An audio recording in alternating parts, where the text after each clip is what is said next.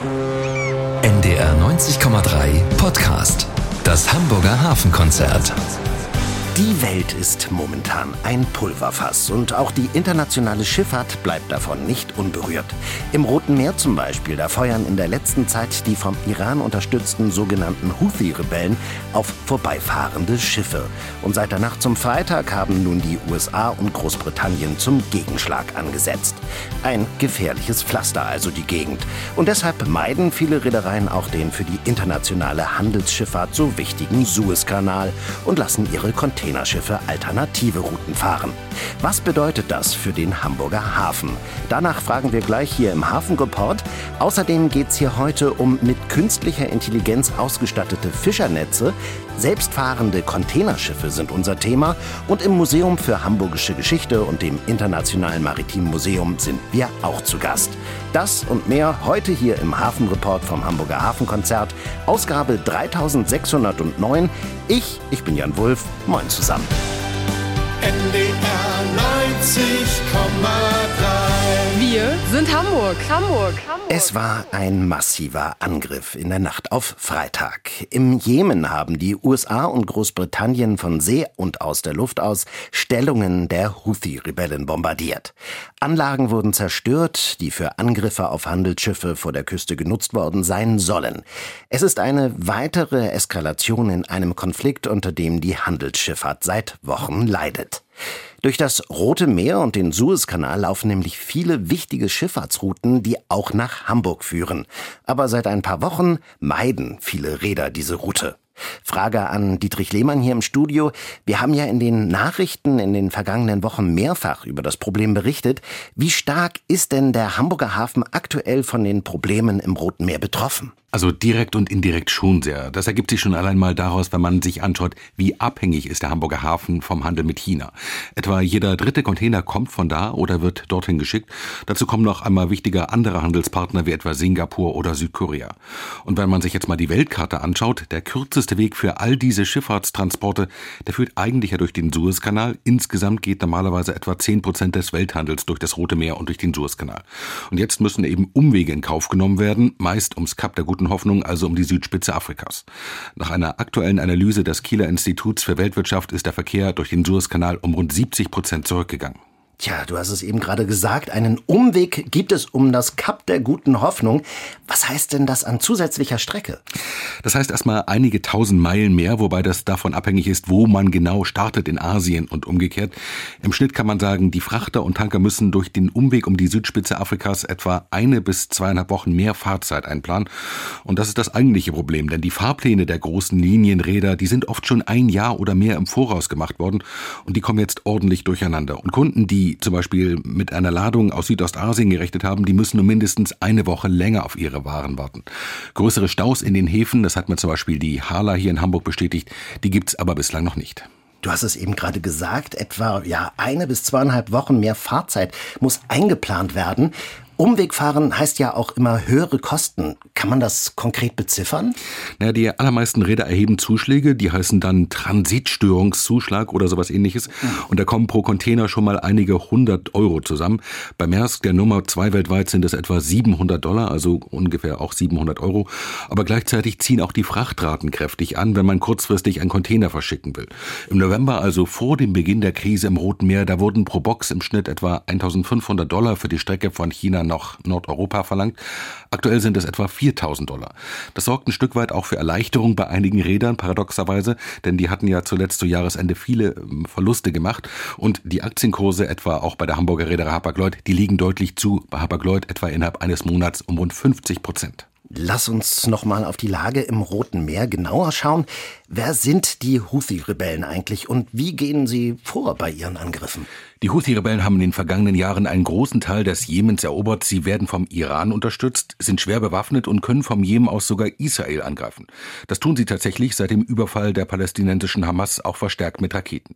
Wenn man sich das mal auf der Landkarte anschaut, dann sind das weit mehr als 1000 Kilometer. Viel näher sind dagegen Handelsschiffe, die quasi in Sichtweite der jemenitischen Küste fahren müssen. Die Houthis selbst wollen damit nach eigenen Angaben die Hamas unterstützen schützen die Menschen im Gazastreifen. Zunächst wurden vor allem Schiffe attackiert, die einen Bezug zu Israel haben. Ein Schiff wurde auch gekapert. Inzwischen aber scheinen die Rebellen keinen Unterschied mehr zu machen, wer da durchfährt durchs Rote Meer. Ist da eigentlich Änderung in Sicht, nachdem jetzt die USA und Großbritannien Ende der Woche die Rebellenstellungen angegriffen haben? Schwer zu sagen. Die USA sagen, es seien wichtige Anlagen, mit denen Schiffe attackiert wurden, die seien zerstört worden. Die Rebellen aber scheinen sich davon nicht unterkriegen zu lassen. In einer ersten Reaktion drohten sie mit Vergeltung, es seien mehrere Menschen getötet worden bei den Angriffen und man werde weiter Schiffe daran hindern, durchs Rote Meer zu fahren, um die Hamas zu unterstützen. Bei vielen Rädern gilt deshalb die Devise abwarten. Hapag-Lloyd etwa entscheidet im Moment von Woche zu Woche. Vielen Dank, Dietrich Lehmann.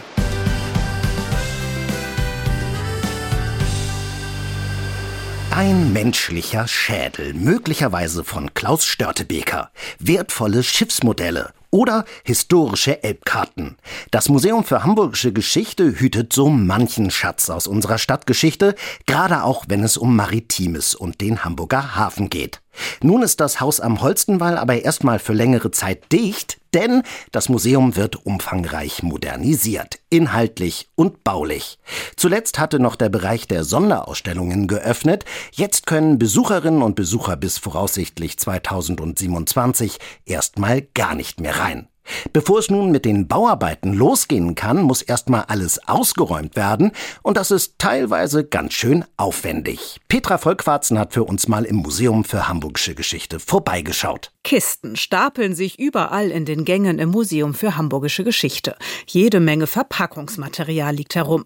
Gerade werden noch einige kleinere Ausstellungsstücke eingepackt. Zwei Kerzenständer. Dann werden die Objekte da so eingelagert, dass sie sich äh, nicht verruckeln und äh, dass sie sicher äh, verpackt sind. Alles, was hier verstaut wird, muss noch mal viel vorsichtiger behandelt werden als bei jedem privaten Umzug. Schließlich geht es um Schätze der Hamburger Stadtgeschichte, sagt die Direktorin des Museums Bettina Probst. Wir haben seit Februar letzten Jahres, muss man sagen, 2023, haben wir angefangen, kleinere und mittlere äh, Formate einzupacken. Also kleinere Gemälde, kleinere Objekte, Kunsthandwerk.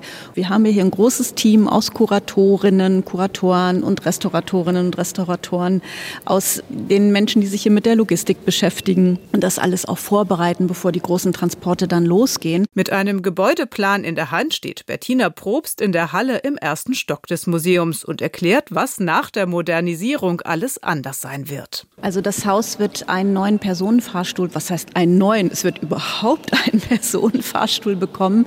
Es wird einen neuen Zugang von Planten und Blumen geben, verbunden mit einer erweiterten Terrasse und einem ganz neu gestalteten Restaurant auf der zum Park ausgerichteten Seite des Museums. Vor den Bauarbeiten aber muss erstmal alles raus. Kurator Olaf Mattes steht vor Teilen eines Schiffswracks aus dem 17. Jahrhundert. Wir haben hier beim Schiffsfund von Wittenbergen haben wir Kanonenrohre, Holz, Originalholz und wir haben hier eine ganze Reihe von Ergänzungen, moderne Ergänzungen. Das muss jetzt vorsichtig auseinandergenommen werden, ohne die Originale zu beschädigen. Und das braucht Zeit. Zeit und Sorgfalt bei der korrekten Dokumentation. Wenn ein Objekt nicht wirklich brav mit seiner Nummer versehen ist und dann auch in der Datenbank gleich entsprechend verortet wird, ist es verloren. In einer Vitrine, in der bis vor kurzem noch historische Bootsbauwerkzeuge zu sehen waren, liegen jetzt nur noch ein paar Holzplanken. Später in der neuen Dauerausstellung sollen sich die Besucherinnen und Besucher besser zurechtfinden können.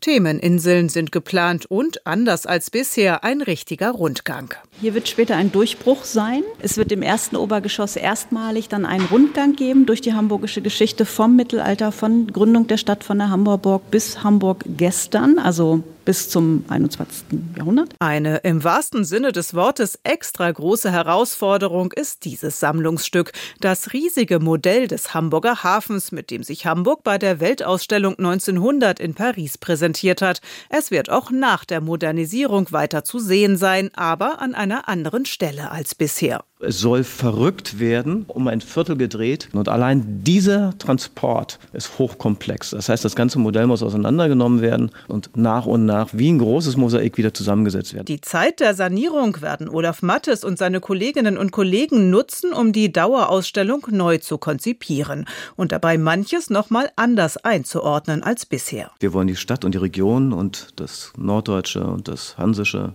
Areal nicht vergessen. Aber gerade im 18. und 19. Jahrhundert globalisierte es sich ja vor allem. Es gab die ersten Globalisierungswellen und da spielte Hamburg ganz, ganz weit vorne mit. Hamburg war eine unabhängige Stadtstaat im Deutschen Bund und das wollen wir ein bisschen mehr heraus herauskristallisieren, herausschälen, die Bedeutung Hamburgs als globaler Handelsort, Hafen als Stichwort, aber eben auch als globale Handelsmacht. Voraussichtlich bis 2027, sagt Museumsdirektorin Bettina Probst, soll die Modernisierung dauern. Jedes Jahr ist es schade, wenn das Museum geschlossen hat. Deswegen werden wir alle hart daran arbeiten, das Museum auch so schnell wie möglich wieder zu eröffnen. Das Museum für Hamburgische Geschichte ist für eine größere Modernisierung erstmal geschlossen.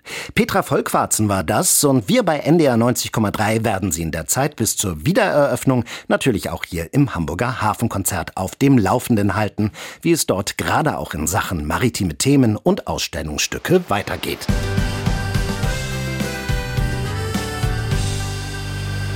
Wenn Sie Angler sind, dann dürften dies schlechte Nachrichten für Sie sein. Denn seit dem 1. Januar gilt ein Dorschfangverbot an der gesamten deutschen Ostseeküste. Grund der Dorschpopulation in der westlichen Ostsee geht es schlecht. Mein Kollege Franz Fanta war unterwegs und hat Wissenschaftler gefragt, warum es dem Dorsch so schlecht geht und warum Angler nun erstmal keinen Dorsch mehr am Haken haben dürfen. Das ist so ein herrliches Gefühl, Leute, hier bei dem schönen Wetter. Ein kräftiger Dorsch, der die Route richtig schön krumm macht. Alles vom Angler verlangt. Ach, ist das ein herrlicher Fisch. Wunderbar. Eine Aufnahme aus der NDR-Angelserie Route raus, der Spaß beginnt aus dem Jahr 2019. Einen Dorsch aus dem Wasser zu ziehen, darauf werden Angler in der westlichen Ostsee erst einmal verzichten müssen. Im Oktober vergangenen Jahres hatten sich die EU-Fischereiminister auf ein umfängliches Fangverbot geeinigt. Mit dem Jahreswechsel ist es in Kraft getreten. Dem Dorsch der westlichen Ostsee geht es leider miserabel. Die Bestandsgröße ist stark geschrumpft und deswegen ist durchaus nachvollziehbar, dass die gerichtete Fischerei nun voll vollständig eingestellt ist. Sagt Dr. Christopher Zimmermann. Er leitet das Thünen-Institut für Ostseefischerei in Rostock. Die Wissenschaftler bemängeln, dass der Bestand in der Vergangenheit überfischt wurde. Irgendwann konnte die Dorschpopulation in der westlichen Ostsee dem nicht mehr standhalten, trotz immer strengerer Regularien für die Berufs- und Freizeitfischer. Der Grund? Ungünstige Umweltbedingungen. Das sind nach unseren Kenntnissen, ne, das ist noch eine Hypothese, vor allen Dingen der Klimawandel, also die Erwärmung und hier vor allen Dingen die Erwärmung des Oberflächenwassers in der westlichen Ostsee und die Eutrophierung, also das Vorhandensein von zu vielen Nährstoffen. In der Folge sinkt der Sauerstoffgehalt, es entstehen sogenannte Todeszonen. Das Ende für die Ostseeangelei ist das nicht, sagt Kilian Neubert, stellvertretender Vorsitzender vom Landesanglerverband Mecklenburg-Vorpommern. Das Zurückgehen des Dorschbestandes hat zum Beispiel die Plattfische sehr gefreut, weil dann natürlich die Räuber weg waren und der Plattfischbestand ist sehr gut in der Ostsee. Da sind tolle Fänge und tolle Erlebnisse möglich. Und natürlich bietet die Ostsee noch weitere Fischarten wie Meerforelle oder auch der Hornhecht, der dann auch in großen Stückzahlen äh, fangbar ist. Die Angler können also ausweichen. Für den Dorsch muss noch ein Weg gefunden werden, um seinen Lebensraum die Ostsee wieder ins Gleichgewicht zu bekommen. Franz Fanta war das über das Dorschfangverbot an der deutschen Ostseeküste und der gesamten westlichen Ostsee. Und wir bleiben gleich nochmal beim Thema Fischerei und auf der Ostsee, denn auch die professionellen Fischer sind zunehmend von Fangquoten und Fangverboten betroffen, auch was den Dorsch betrifft. Aber wie kann man als Fischer eigentlich verhindern, dass dann nicht doch Dorsche oder auch andere geschützte Fischarten in den Netzen landen? Kein leichtes Thema. Abhilfe schaffen könnte, wie in so vielen anderen Bereichen auch, künstliche Intelligenz. Allein was davon alles im Handy steckt. ChatGBT kann uns Texte fast automatisch schreiben und dank Sprachsteuerung müssen wir nicht mal mehr tippen. Klar, dass sich dann auch Wissenschaftler KI zunutze machen, gerade auch um größere Probleme anzugehen. So zum Beispiel in der Fischereiforschung. Auf der Ostsee auf einem Forschungsschiff wird gerade ein System getestet, das bedrohte Fischarten vor den Fischern und ihren Netzen schützen soll. Joscha Krone, der ist im Dezember mal an Bord gegangen und hat sich die neue Technik angeschaut. Viele lange Kabel, große graue Kapseln mit Computern und Minikameras. Das alles haben die Forscher vom Thün-Institut für Ostseefischerei eingebaut. In ein großes grünes Schleppnetz. Mit dem wollen sie in den nächsten Tagen fischen. Das alles für wissenschaftliche Zwecke. Die Forscher wollen Videoaufnahmen sammeln, so viele wie möglich. Mit den Daten, in dem Fall mit den ganzen Videos, trainieren sie später die künstliche Intelligenz, sagt Projektleiter Mathis Mahler. Wir möchten quasi ein System haben, das selbst erkennt, das ist eine Scholle, die möchte ich haben, das ist ein Dorsch, den möchte ich nicht haben. Und dementsprechend eine Klappe ansteuern kann, um diese Fische dann rauszulassen ohne dass wir sie an Bord ziehen müssen, weil immer wenn wir Fische an Bord ziehen, gibt es das Potenzial, dass sie sterben. Und Fische, die wir nicht haben wollen, die wir gar nicht fangen wollen, die wollen wir leben lassen. Jetzt seien die Fische, die an Bord landen, eine wichtige Vergleichsgröße, so die Forscher. Die Daten werden später mit den Zahlen, die der Computer gemessen hat, verglichen, um zu schauen, wie gut ist die Technik gerade schon. Kerstin, Hering, 0,012. Das Auswerten der Fänge ist an Bord noch der Job von Kerstin Schöps und ihren Kolleginnen und Kollegen. Das ist deshalb so besonders, weil wir wollen ja nicht in unserer Forschung den Fisch per se fangen, sondern wir wollen ihn schonen. Wir wollen ihn vermeiden. Wir wollen das Überleben ermöglichen, um dann dem Fischer die Richtlinie zu geben, Mensch, versucht es doch mal so, dann habt ihr nur speziell diese Art oder versucht es doch mal mit dieser Einstellung am Netz, dann habt ihr meinetwegen nur Flunder. Um bedrohte Fischarten zu schonen, will das neue KI-System die Fische bald schon unter Wasser erkennen. Wie das die Technik macht, erklärt Mathis Mahler. Plattfische haben eine sehr große Fläche und die Dorsche haben eine, eine, länglichere, eine länglichere Struktur. Das kann die KI natürlich genauso erkennen wie wir. Und auch die, die feinen Musterungen spielen nachher eine Rolle. Die Scholle hat mit ihren Punkten und äh, anderen Strukturen der Oberfläche, äh, sieht die natürlich ganz anders aus und wird auch, kann auch mathematisch anders wahrgenommen werden. Genauso wie der Dorsch, der halt eher so eine, eine schöne Musterung an der Seite hat. Ähm, auch das ist eben erkennbar für die, für die KI. In zwei Jahren wollen sie mit den Prototypen des KI-Systems fertig sein. Dann sollen nur die Fische im Netz bleiben, die sie auch wirklich haben wollen. Das ist doch mal ein vielversprechender Ansatz. Joscha Krone über den Einsatz von künstlicher Intelligenz bei der professionellen Fischerei.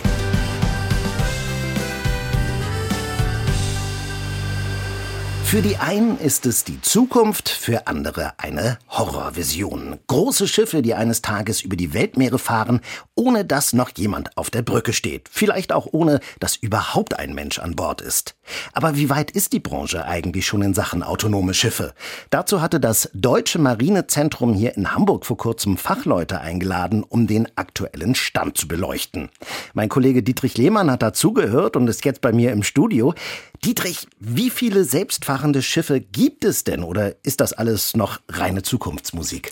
Nee, nicht ganz. Die meisten autonomen Schiffe, die es heute schon gibt, die sind zwar noch im Testbetrieb, wie etwa ein autonomer Schlepper, der vor rund zwei Jahren im Hamburger Hafen und in Dänemark erprobt wurde. Dazu kommt, dass meist noch zur Sicherheit eine Mini-Crew an Bord ist, aber es gibt auch schon eine Reihe von Minischiffen, die weitgehend autonom fahren, ohne dass jemand an Bord sein muss. Bestes Beispiel, die Hamburger Hafenverwaltung HPA, die hat eine schwimmende Drohne im Einsatz, einige Meter groß, die kann selbstständig Wassertiefen messen und die ist besonders da gefragt, wo größere Messschiffe nicht hinkommen. Problem aber, es gibt noch keine konkreten Regeln für solche autonomen Schiffe und Drohnen und auch im Hamburger Hafen geht das nur mit Sondergenehmigung. Laut HPA muss immer so gearbeitet werden, dass die schwimmende Drohne im Blick ist, etwa von Mitarbeitern auf einem größeren Peilschiff. Okay, so ist die Lage hier bei uns. Wie sieht's denn in anderen Ländern aus? Also da ist man an einigen Orten schon wesentlich weiter. In China etwa oder in Finnland und Norwegen. In Norwegen gibt es auch schon seit 2022 einen Frachter, der im Liniendienst im Einsatz ist. Er wird elektrisch betrieben, die Yara Birkeland. Das Schiff ist rund 80 Meter lang und hat in den vergangenen Monaten gelernt, selbstständig zu fahren. Bis jetzt war immer noch eine Mini-Crew dabei, aber in Zukunft soll auch das automatisch gehen. An Land wird das Ganze aber natürlich noch überwacht. Das klingt ja so, als wäre ja die Vision Geisterschiff dort schon völlig in der Wirklichkeit angekommen. Nicht ganz, denn auch bei der Yara Birkeland in Norwegen und bei anderen Projekten geht's noch ums Lernen und diese Schiffe sind meist auf kurzen küstennahen Strecken unterwegs. Es gibt aber auch in der weltweiten Schifffahrt schon einige erfolgversprechende Ansätze, wie man immer mehr automatisieren kann. Die Hamburger Reederei Bernhard Schulte etwa testet auf drei Schiffen aktuell ein System, das nennt sich iCaptain. Also übersetzt etwa Auge des Kapitäns. Das trifft schon den Kern. Es geht dabei darum, dass der Schiffsführer mehr sieht. An Bord sind Kameras installiert, die über der Brücke stehen und die ersetzen zu einem Teil den Ausguck. Das System kann selbst erkennen, ob Objekte in der Nähe des Schiffes sind, plottet die mit, wie sie sich bewegen und schlägt dann Alarm. Das System ist erprobt, soll jetzt auch auf anderen Frachtern der Hamburger Reederei eingesetzt werden. Dazu kommen auch noch Wärmebildkameras, die manchmal noch mehr sehen als so eine herkömmliche Kamera. Und im nächsten Schritt arbeitet Bernhard Schulte zusammen mit Partnern daran, dass die Schiffe auch selbstständig ausweichen, wenn ihnen was entgegenkommt. Das heißt, es müsste gar niemand mehr auf der Brücke sein. Problem auch hier, noch gibt es international keine verbindlichen Regeln für selbstfahrende Schiffe. So viel zu selbstfahrenden Schiffen auf den Meeren. Aber wie sieht's denn hier im Binnenland aus? Auf den Flüssen und Kanälen, da könnte man das rechtliche Problem doch einfach lösen und entsprechende Regelungen schaffen. Naja, auch da gibt's wirklich auch in Deutschland noch nicht die Standards, die sich vielleicht die Branche erhofft. Ähm, es gibt aber schon durchaus Möglichkeiten, Schiffe autonom auch im Binnenland fahren zu lassen. Trotzdem muss immer wieder noch ein Schiffsführer auf der Brücke sein. Argonix heißt etwa ein Unternehmen, das so ein System entwickelt hat und das schon auf mehreren hundert Binnenschiffen im Einsatz ist. Dazu sind die Schifffahrtskarten alle digitalisiert worden und der Kapitän muss eigentlich nur noch vorgeben, von wo bis wo sein Binnenschiff fahren soll. In den vergangenen Jahren hat sich dabei auch noch gezeigt, dass das Computersystem deutlich besser steuern kann als der Mensch. Das Ruder wird deutlich weniger bewegt und das spart massiv Treibstoff. Das autonome Fahren dient also auf dem Wasser auch ein Stück weit dazu, dass weniger verbraucht wird, also auch dem Klimaschutz. Mhm.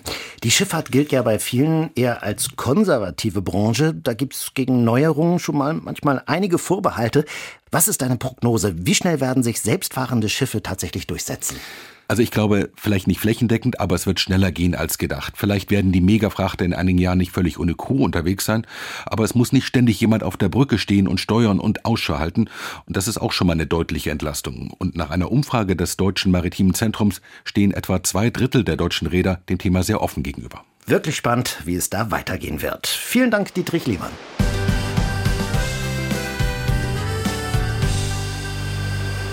In der Welt der Naturdokumentationen hat die BBC einen legendären Ruf. Die spektakulärsten Bilder und aufregendsten Momente finden sich oft in den Tierfilmen der Briten. Umso bemerkenswerter ist es, wenn ein deutscher Naturfilmer locker mit BBC-Filmen mithalten kann. Und Thomas Behrendt kann das. Nach mehr als 100 Dokus über verschiedenste Weltgegenden hat sich der Hamburger für die ARD mit den scheinbar unspektakulären Gewässern vor Deutschlands Küsten beschäftigt, der Nord- und Ostsee. Zu dem vierteiligen Film ist auch ein Bildband erschienen, der Einblicke hinter die Kulissen der Dreharbeiten gewährt. Und Guido Pauling stellt Ihnen den vor. Große Herzklopfmomente. Entzückende Babyspiele tragische Unglücke mit Todesfolge. Augenblicke von Glück und Leichtigkeit. Alles dies spielt sich tagtäglich in unseren Meeren ab, in Nord- und Ostsee. Und zwar unbeobachtet, ungesehen von menschlichen Blicken. Es sei denn, ein Filmteam kommt vorbei, wie das von Thomas Behrendt, der allein schon drei Jahrzehnte Erfahrung als Naturfilmer mitbringt und dabei mehr als 100 Filme gedreht hat. Doch diesmal hat er ein ganz neues Team bei sich mit Spezialisten, den zwei Apnoe-Tauchern Manuel Spescher und Martina Andres. Sie tauchen ohne Sauerstoffflasche, nur ein einziger Atemzug und runter. Man ist leise, also man macht nicht diese lauten Luftblasen und man ist auch beweglicher, man ist schneller, es ist ähm, sehr viel natürlicher. Also man bewegt sich dann unter Wasser fast wie ein Tier. Und man verschmilzt so ein bisschen mit der, mit der Umgebung. Das heißt, die Tiere sind dann halt auch viel zutraulicher oder lassen sich halt nicht so stören. Wie die Seehundbabys in der Ostsee rund um Anholt. Wenn irgendein Foto das Kindchenschema erklärt, dann dieses. Die knuddelig runde graue Schnauze mit dem dreieckigen Nasenspiegel, die schwarzen Kulleraugen, Dazu eine tapsige Vorderflosse wie eine große Hundepfote. Süßer geht es einfach nicht. Solche Aufnahmen aus nächster Nähe waren nur möglich, weil Martina Andres lautlos und luftblasenfrei tauchen kann. Dabei bietet der Fotoband bei weitem nicht bloß Postkarten Tierbaby-Motive, Behrendt möchte eben nicht eine Naturidylle verkaufen, wo keine mehr ist, sondern im Gegenteil aufrütteln und zeigen, was die Menschheit mit ihrem Lebensstil gerade vernichtet. So wie auf Helgoland, wo die Bastölpel ihre Nester an den Klippen nicht mehr nur aus Algen bauen, sondern auch aus Fasern und Plastikschnüren von zerfetzten Fischernetzen. Als ich die Bastölpel sah, die holen sich Netzreste, um ihre Nester zu bauen, aber die verfangen sich halt immer wieder dran. Und wir haben jeden Tag dann eben die Elterntiere oder auch äh, die kleinen Jungen gesehen, wie sie sich stranguliert haben, wie sie letztendlich vor unseren Augen verdurstet oder verendet sind. Und das sind Bilder, die, die kriegst du aus dem Kopf nicht wieder raus.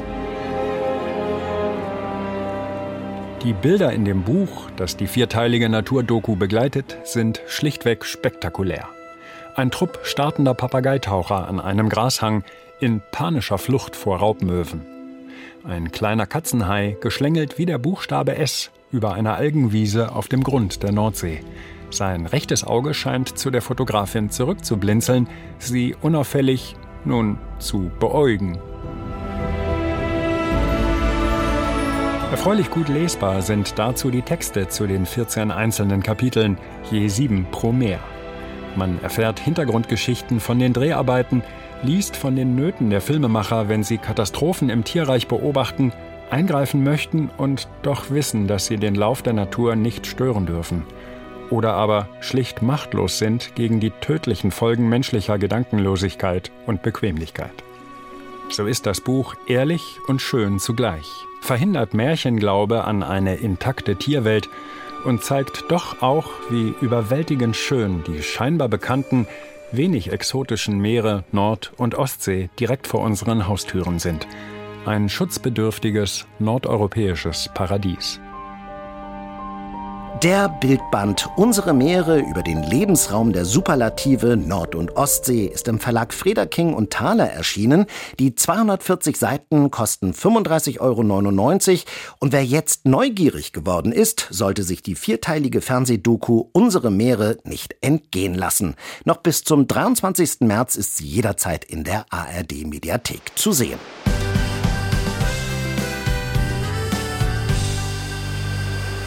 Im Tourismus in Deutschland gibt es zwei Zeitrechnungen. Die Zeit vor Corona und die Zeit danach. Jetzt nach der Pandemie fährt man hierzulande wieder gern und viel in den Urlaub. Das gilt auch für die Kreuzfahrtbranche. Die hatte bereits im vergangenen Jahr Grund zur Freude und hofft nun auf 2024 und die ungebrochene Lust der Deutschen auf Kreuzfahrturlaub. Davon profitiert auch Hamburg.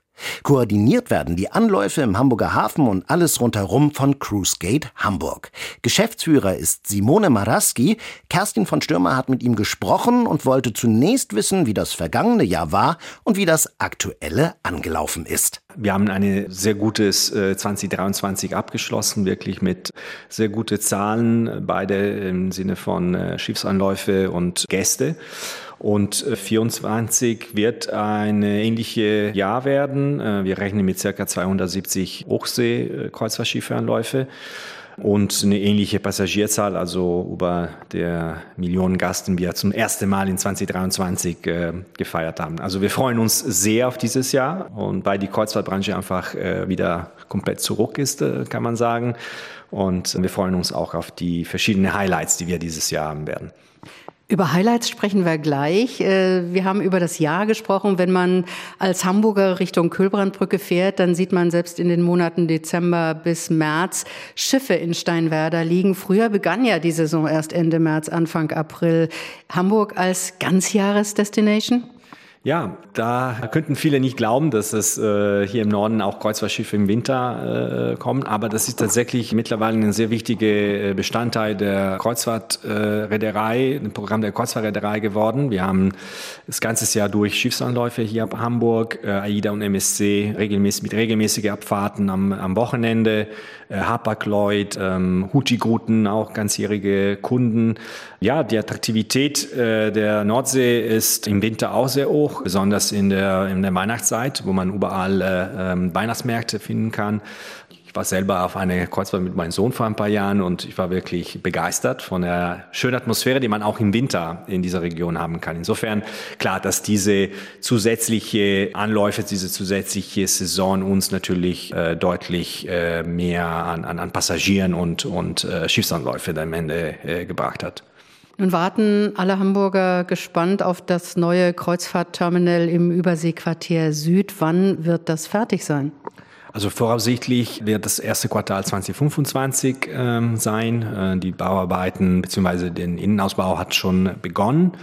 Und äh, natürlich, wir freuen uns sehr, weil das wird eine äh, weitere Top-Location sein für Kreuzfahrtschiffe hier in der Innenstadt mit natürlich das Thema Einkauf, Kultur, Entertainment. Also ähm, das wird ein großer Highlights für Kreuzfahrtgäste, die nach Hamburg kommen und natürlich die Fahrt an der Elfi vorbei wird äh, eine zusätzliche Anreise für die Touristen, für die äh, Kreuzfahrtgäste sein. Wird das Überseequartier Süd, äh, das Kreuzfahrtterminal mit Landstromanschluss ausgerüstet sein?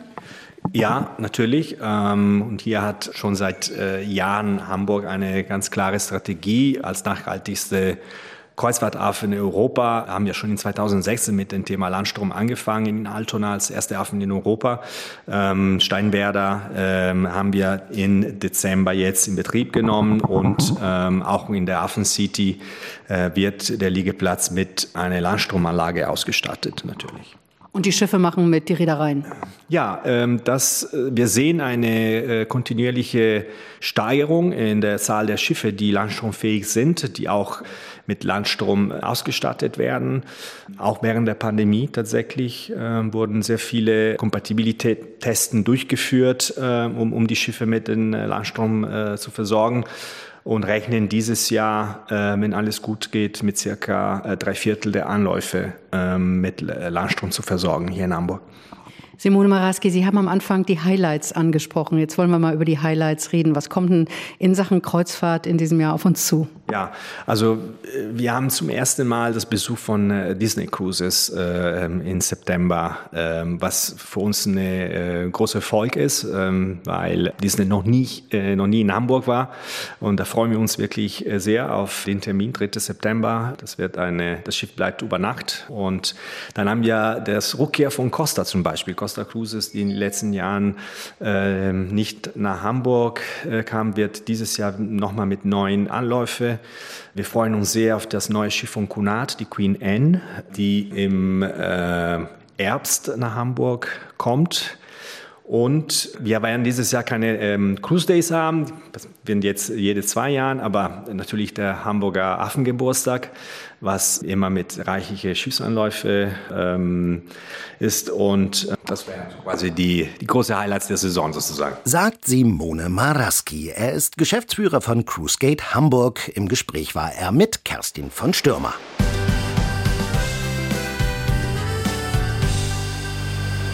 Diese Zahl ist wirklich beachtlich. Mehr als 150.000 Besucherinnen und Besucher waren im vergangenen Jahr im Internationalen Maritimen Museum zu Gast. Damit ist 2023 das bisher erfolgreichste Jahr seit der Gründung des Museums 2008. Und was auch noch erstaunlich ist, jeder dritte Gast kam aus dem Ausland. Die meisten aus der Schweiz, aus Österreich, Frankreich, Großbritannien und auf Platz 5 aus den USA. Wo kommen Sie denn her und was fasziniert Sie denn so an maritimen Themen? Petra Volkwarzen hat sich fürs Hamburger Hafenkonzert mal im Internationalen Maritimen Museum umgehört. Im historischen Kaispeicher B knarren die Holzbohlen unter den Füßen. Imposant hängen die großen Schiffsmodelle von der Decke. An diesem Nachmittag ist nicht mehr ganz so viel los wie gerade vor kurzem in den Ferien. Ganz in Ruhe kann man von einem Deck zum nächsten schlendern und sich die umfangreiche Sammlung ansehen. Diese beiden Besucher kommen aus Hamburg und sind trotzdem zum ersten Mal hier. Ich komme aus Rahlstedt, wo es eigentlich schon lange schon mal, jetzt mache ich es halt mal. Zum Beispiel die ganzen Karten hier, das ist schon mal ganz witzig. Aus Berge Düsseldorf äh, haben schon so viel davon gehört. Ne? Und das ist wirklich eine ganz andere neue Welt für mich auch. Ne? Die Modellsachen, dann die praktisch diese alte Technik, Funktechnik und sowas. Ne? Also schon schön. Auf den verschiedenen Decks im Maritimen Museum können Besucherinnen und Besucher an jeder Ecke in ein neues Thema abtauchen. Mal klingt es wie auf einem alten Holzschiff auf hoher See und man kann Seemannsknoten üben. Anderswo geht es um legendäre Schiffe im alten China. Die sogenannten Schatzschiffe haben tatsächlich eine Länge von über 120 Metern. oder um den Luxus an Bord der ersten Kreuzfahrtschiffe. Eine junge Frau ist mit ihrer Mutter hier. Äh, aus Frankfurt am Main. Ein anderer Besucher gerade zu Besuch bei seinem Sohn. Aus Berlin und bin das erste Mal hier. Wir haben letztes Jahr hier eine Hafenrundfahrt gemacht und da hatte der Schiffsführer hm, hier auf das Museum verwiesen und meinte, es lohnt sich. Äh, wir haben unten angefangen und haben nichts ausgelassen bis jetzt es ist schon alles interessant, ja. Dieses Paar hatte eine sehr viel weitere Anreise. The United States. Aus Amerika kommen sie. Really like maritime stuff. I'm in the Navy back in the US. Er ist in der Navy. Beide interessieren sich sehr für maritime Themen. Beeindruckt sind sie von der Größe dieser maritimen Sammlung. Imposant. It's impressive the collection. I mean, I've been to a lot of maritime museums back er war, sagt Elijah, schon in vielen maritimen Museen. Hier so vieles an einem Ort zu sehen, eine echte Überraschung. To have it all collected under one roof is shocking. Was ihn ganz besonders fasziniert. The model work down to the finest detail. Die unzähligen Schiffsmodelle, so detailliert und präzise.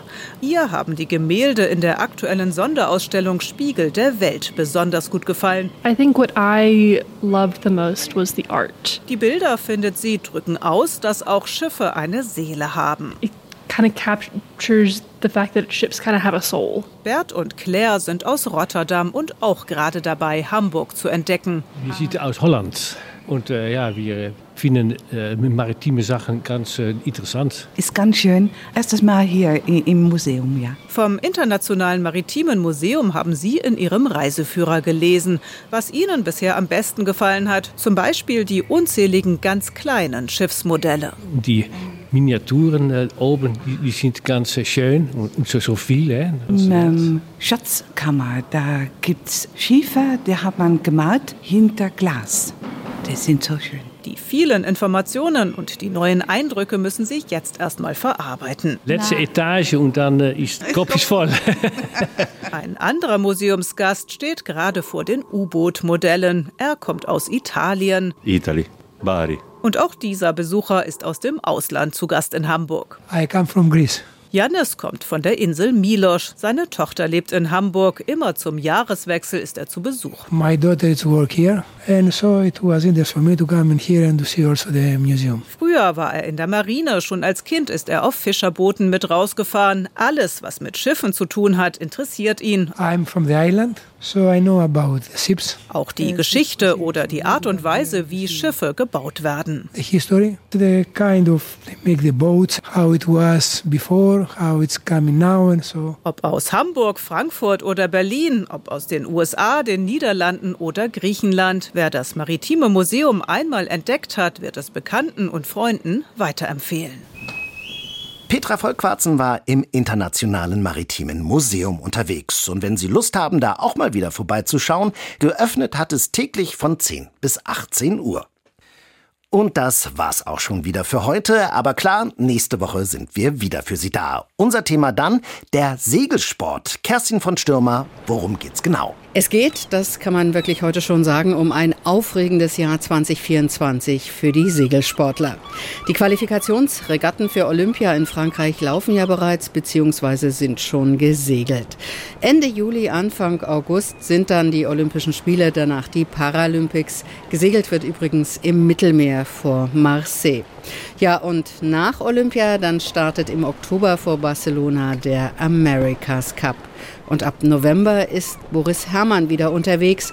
Er will es wissen bei der Vendée Globe. Sie erinnern sich bestimmt an die letzte Zielankunft und das Fischerboot, das da Boris Herrmann im Weg war.